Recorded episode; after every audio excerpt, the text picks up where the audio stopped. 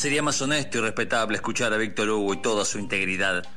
Sería más soberbio escuchar a Mariano Closet y su poca humildad. Sería más piedra y peligroso escuchar al Colorado Letterman. Sería más sonso y vulgar escuchar al pollo buñuelo, pero no serías vos. Escuchá a Pablo Yuyo. Escuchá Crónicas del Juego.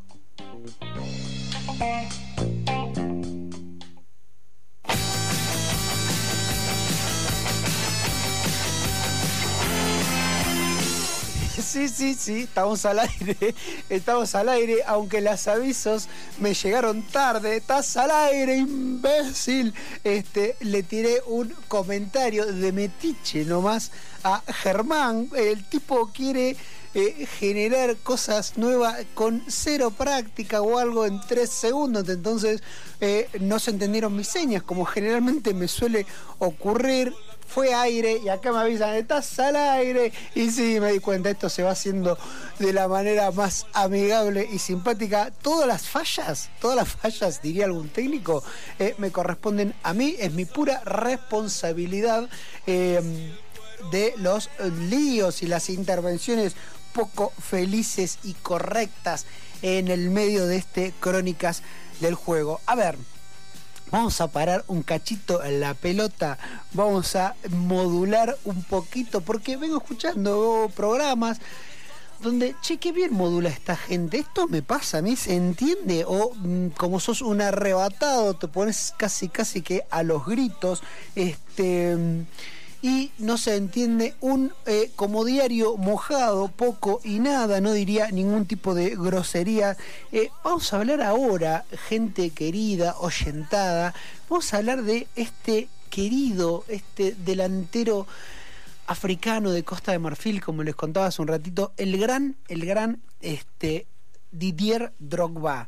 A ver, Ustedes lo recuerdan, eh, jugador que brilló en el Chelsea con sus trenzas. Eh, de chiquito, él nació, por supuesto, oriundo de Costa de Marfil, Costa Ivorio, diría el Diego. Este, fue ganando la fama desde su temprana edad. De pequeño, antes de los 10 años, a los 5, a los 6 años, tuvo que viajar a Francia, los conflictos constantes eh, bélicos y en general de su país los llevaron a radicarse en el país europeo. Este, mm, ¿Por qué es tan conocido desde lo deportivo, pero muchísimo más desde lo social? Es conocido nuestro querido eh, Didier Drogba. Si nosotros debiésemos arrojar algunos pergaminos para Drogba sería que llegó a dos finales de eh, Copa Africana con la selección, este, que clasificó por primera vez en su historia a un mundial de fútbol, el que se desarrolló en Alemania en el año 2006. Dicho sea de paso, compartió grupo con eh, la selección argentina. Pero vamos un poquito más atrás. Eh, decía que a los 16 años Didier Drogba debutó en el Le Mans, un equipo francés de segunda Después estuvo también en otro conocido como el Guinamp, pero cuando vieron ahí sus eh, características, realmente sus movimientos y su juego, el Olympique de Marsella, el Olympique de Marsella fue quien se hizo de sus servicios. Eh, fue goleador en el Olympique de Marsella y después de esas par de temporadas de actuaciones redundantes, eh, rimbombantes de Drogba, fue el Chelsea este equipo inglés eh, que lo contrató para irse a jugar como decía recién, a eh, Inglaterra, al Reino Unido.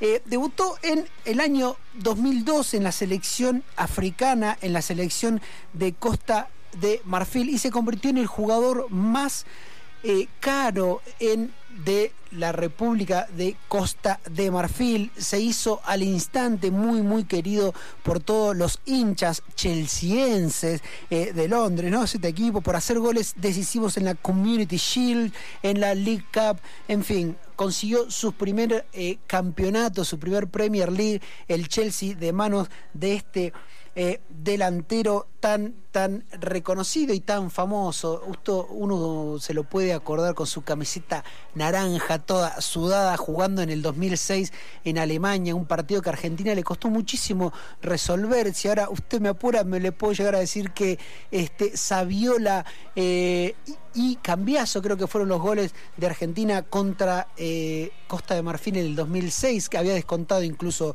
Drogba. Pero pasa algo acá, ahora ya nos pusimos en contexto.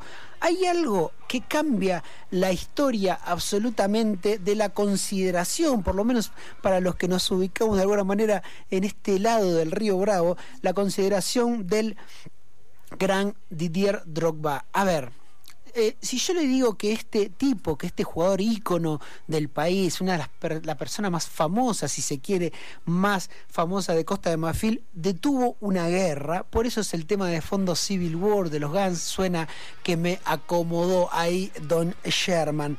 ¿Qué pasó con esto? El eh, año 2005, cuando este Costa de Marfil se estaba jugando la clasificación a su primer mundial, estalló, eh, luego de mucha inestabilidad social y política, estalló una guerra civil en el país africano. En la parte sur del mismo se ubicaba el gobierno y en la parte norte ah, fue copada y fue tomada por los este, rebeldes. En el octubre de aquel año, estamos hablando de 2005, em, como les contaba, se dio este hecho histórico que Costa de Marfil clasificándose al primer mundial de su historia. Le ganó anecdóticamente 3 a 1 a Sudán. Este, y fue un partido que tuvo unos rating televisivos impresionantes, gigantes, todo, pero todo el país, viendo cómo era eh, el desempeño de los marfileños, que a su vez son conocidos como los elefantes, eh, esta selección. Eh, por supuesto, porque está lleno de elefantes en Conta de Marfil. ¿Por qué otro motivo debería ser? Cuando estaba todo el país celebrando, cuando hicieron una mínima situación pacífica, eh, aquella celebración se convirtió en un momento trascendental e histórico para la historia del país. Didier Drogba reunió a toda la selección y con remeras blancas en todos sus integrantes se arrodilló frente a las cámaras de la TV la nacional, apeló a las emociones más profundas del país y dijo esto, cito textual, ciudadanos de Costa de Marfil, del norte, del sur, del este y del oeste.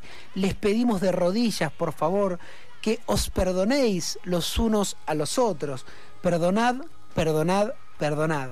Un gran país como el nuestro no puede rendirse al caos.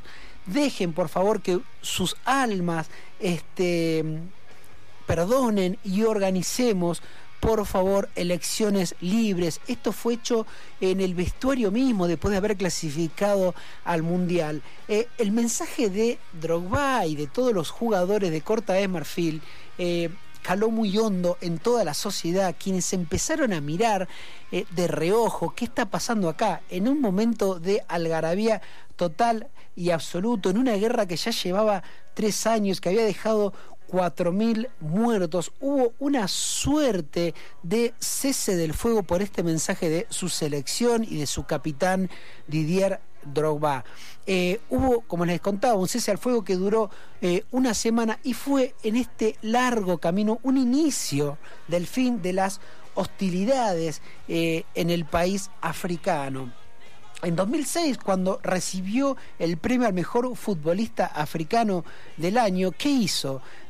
Fue al Mundial, no clasificó a segunda ronda el equipo de los elefantes, aunque tenían un par de figuras, estuvieron muy, muy cerquita de hacerlo, y decidió con el, el premio al mejor futbolista africano, decidió volver a Costa de Marfil, pero no se quedó con eso. Viajó a la ciudad más complicada, cuando había más hostilidades y más cuestiones bélicas de por medio. Viajó a Bouaké, este, mm, era una de las ciudades que habían ocupado los rebeldes opositores al gobierno eh, y en la que había instalado su cuartel general. Esto que generó otra unidad, otra idea de unidad del pueblo. Al año siguiente, en el 2007, buscó algo todavía más complejo y más jugado, ahí al borde, eh, a los límites, em, pero con un sabía que si conseguía buena eh, rédito de este simbolismo, iba a haber ganado pasos gigantes hacia el fin de esta guerra, hacia su idea de paz que tenía mm, pensado el capitán de la selección eh, de Costa de Marfil quería llevar la unidad del país en su máxima expresión y al lugar más conflictivo. Entonces, ¿qué hizo? Organizó un partido de fútbol, pero no un partido cualquiera, un partido en Bohuaqué, donde varios ministros del gobierno fuertemente escoltados entraron en el estadio. Eh, en el territorio que llevaba cinco años, cinco años en plena guerra y disputas y muerte, y esta locura que ofrece día a día eh, la guerra en todas sus formas y en todos sus sitios. Em, el presidente de Costa de Marfil y el líder rebelde cantaron el himno uno al lado del otro con muchos cuidados, con muchos escoltas. Fue así que tanto el presidente marfileño como el líder rebelde lograron cantar el himno ofreciendo una imagen, eh, por lo menos de unidad, por lo menos de cese el fuego, por lo menos una imagen inclusiva como para que dejen de rodar cabezas en Costa de Marfil. Ver a los dos bandos juntos, decía este, el enorme delantero, cantar el himno al unísono de mi país fue muy especial. Sentí que Costa de Marfil volvía a crecer. Eh, ese partido, también anecdóticamente, Costa de Marfil lo gana 5 a 0. Obviamente los titulares tuvieron casi servido 5 eh, goles para borrar 5 años de guerra. Eh, esos fueron los titulares de los diarios eh, y las crónicas marfileñas hablaban de eso. Al año siguiente fue nombrado eh, entre las 100 personas más influyentes del mundo. No es como esas historias que uno dice, bueno, dio un mensaje de paz, hizo un gol, se sacó la camiseta y dijo... Eh, abuela te quiero o paren la guerra o Black Lives Matter. no, esto fue real, esto realmente influyó drásticamente para eh, que se detenga esta guerra que estaba azotando el país eh, africano.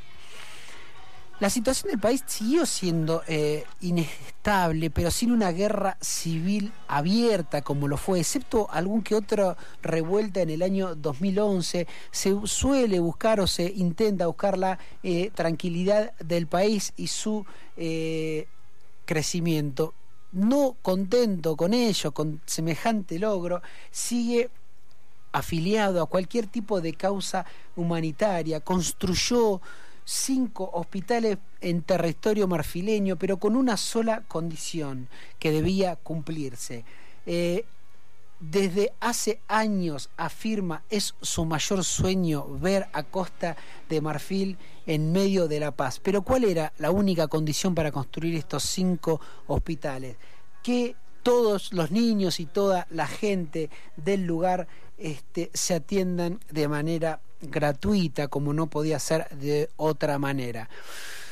A ver, dos mundiales, tres mundiales en los cuales participó, clasificó por primera vez a eh, un mundial a Costa de Marfil en el año 2006, después se sucedieron el del 2010 y el de 2014, jugó los tres mundiales, llegó a dos finales de Copa Africana, este, logró dos subcampeonatos en el año 2006 y 2012 y todos estos logros deportivos del gigante, que además era un jugador de la hostia, que se cansó de hacer goles eh, con la pilcha azul del Chelsea y además también del Olympique de Marsella, ningún logro deportivo de parte de este gigante marfileño pudo nunca equipararse a quizás el acto más amoroso, el acto más importante que hizo a favor de su propia tierra y a favor de su país. ¿Que, ¿Qué fue?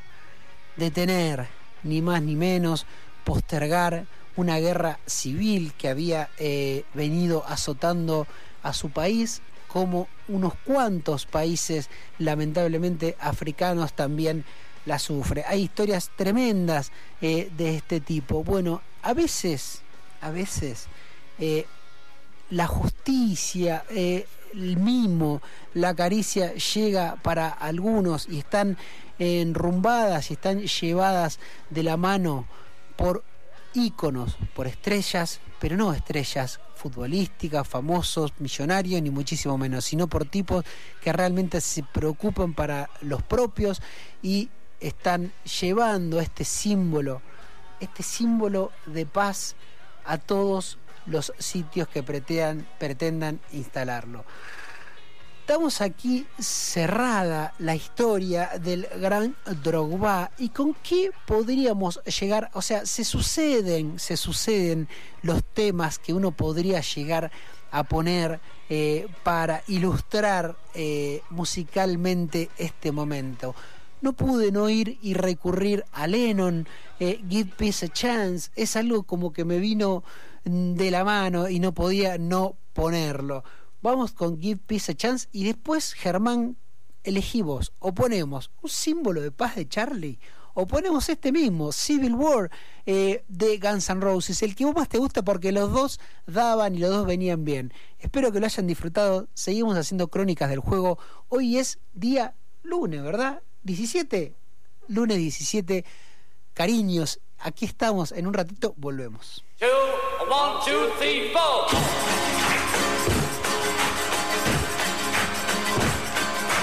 Everybody's talking about